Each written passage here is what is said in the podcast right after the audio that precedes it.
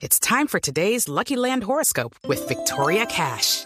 Life's gotten mundane, so shake up the daily routine and be adventurous with a trip to Lucky Land. You know what they say. Your chance to win starts with a spin. So go to LuckyLandSlots.com to play over 100 social casino-style games for free for your chance to redeem some serious prizes. Get lucky today at LuckyLandSlots.com. Available to players in the U.S., excluding Washington and Michigan. No purchase necessary. VGW Group. Void or prohibited by law. 18 plus. Terms and conditions apply.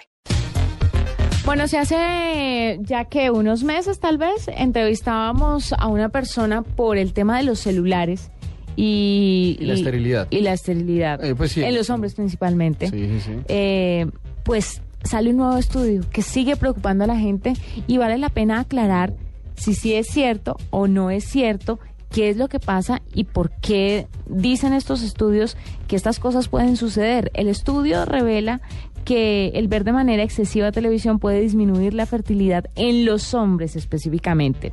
Y a esta hora nos acompaña Luis Alfonso Ruiz, él es sexólogo y nos va a aclarar un poco sobre el tema. Luis Alfonso, bienvenido a la nube. Bueno, buenas noches, muchas gracias por la invitación. Luis Alfonso, ¿qué de cierto hay en este estudio que dice que ver televisión en exceso puede dejar a los hombres estériles? Bueno, la verdad que ustedes mencionaban ahorita que habían otros estudios sobre celulares y realmente tienen una aplicación que parece que fuera en la parte de las ondas que emiten tanto celulares, computadores y televisores. Parece que tuvieran como una onda en común que hace que realmente aumente la temperatura en la parte escrotal, que es donde se encuentran prácticamente pues los testículos y por ende pues los espermatozoides. Entonces parece que ese común o ese afín que tienen realmente las ondas de estos aparatos, recuerden que hace un tiempo también se hizo el de los celulares e inicialmente se hizo con los computadores, que se sugería que no se colocaran encima sobre lo, sobre las piernas, porque obviamente había una incidencia muy grande en un estudio que se hizo inicialmente también y encontraron que había una disminución severa, obviamente, en la cantidad de los espermas. Pero esto por el por el calor, ¿no? Si si mal no entiendo es por el calor.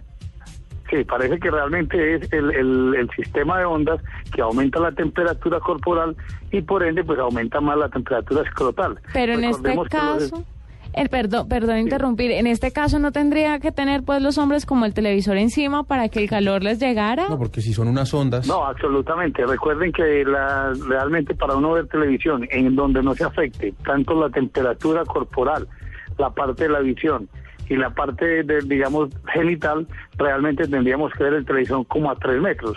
Recuerda que esa realmente esa, esa medida yo creo que no es guardada por la gran mayoría de televidentes. Hay quienes ven televisión a metro y medio, a un metro, a dos metros, y entonces eso hace que en el ambiente donde esté- se está generando aumente un poquito realmente la temperatura. Y realmente no es solamente eso, son algunos factores también de tipo ambiental, parece que hay una predisposición también desde el punto de vista genético en aquellas personas que tienen eh, susceptibilidad a cambios mínimos de temperatura. El estudio no nos dice realmente si de pronto estos pacientes fueron habla- eh, evaluados desde el punto de vista de la tiroides, que sería muy interesante haber visto eso, porque obviamente esta es la que se encarga de regular un poquito ese metabolismo, esa temperatura interna del organismo, y nos, nos hubiera gustado que de pronto el estudio se hubiese ampliado un poquito más y de pronto nos hubiera mostrado que hay verdaderamente una intervención de la parte de la tiroides o la parte hormonal, que es quien realmente en un momento dado determina el- la temperatura corporal y la temperatura específica del, del escroto en los hombres. Lu- Luis Alfonso, usted menciona que lo que lo que sucede es que hay como una especie como de frecuencia que eh, tendría alguna interferencia con la temperatura corporal de eh, humana. Eh, pero digamos, en, la medida en que cada vez más aparatos no solamente se suben a la red, sino comienzan a comunicarse entre ellos para recibir información. O sea, hemos visto neveras que pueden mandar tweets, cavas de vinos que se pueden controlar a través de su celular a distancia.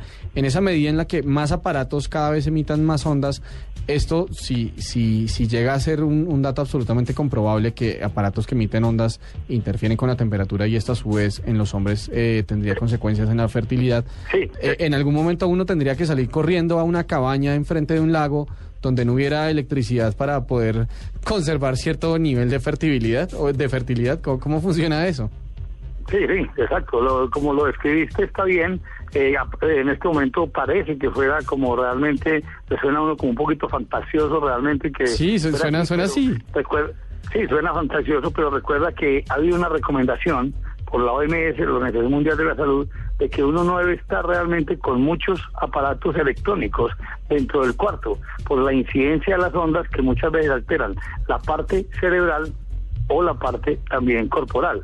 Entonces, en estas personas que tengan cierta susceptibilidad, van a estar, obviamente, van a estar pendientes y susceptibles de cualquier elemento que produzca este tipo de ondas, tanto en las que mencionaste como otras.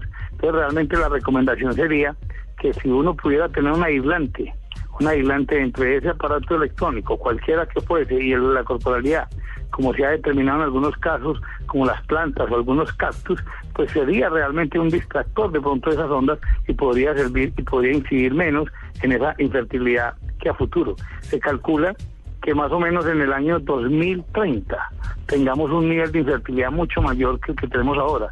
Si revisamos algunos estudios de infertilidad, tanto masculina como femenina, y en pacientes jóvenes encontramos que las mujeres tienen un mayor índice de, de infertilidad hoy en día solo por la parte ambiental. Entonces, como te decía en un comienzo, no hay solamente factores que sean eh, únicamente de tipo electrónico y sería hoy pues que es el día de la internet tendré que hablar de esto y realmente pues sería motivante a que muchas personas no es que vayan a dejar de usarlo sino que realmente tengan cuidado en hacer un uso muy debido en que verdaderamente tengan un aislante digamos en su cuarto en sus oficinas claro recuerda que hay recomendaciones que hacen realmente que uno debe estar 45 minutos frente a cualquier aparato electrónico y descansar si queda unos 10 o 15 con el fin de descargarse un poquito de esa, de esa sobrecarga de ondas. Luis Alfonso, muchas gracias por estar con nosotros, por aclararnos estas cosas, por darnos estos consejos, sobre todo para los hombres que pueden llegar a preocuparse por su fertilidad. Me parece un tema importantísimo. Gracias por aceptar la invitación de la nube.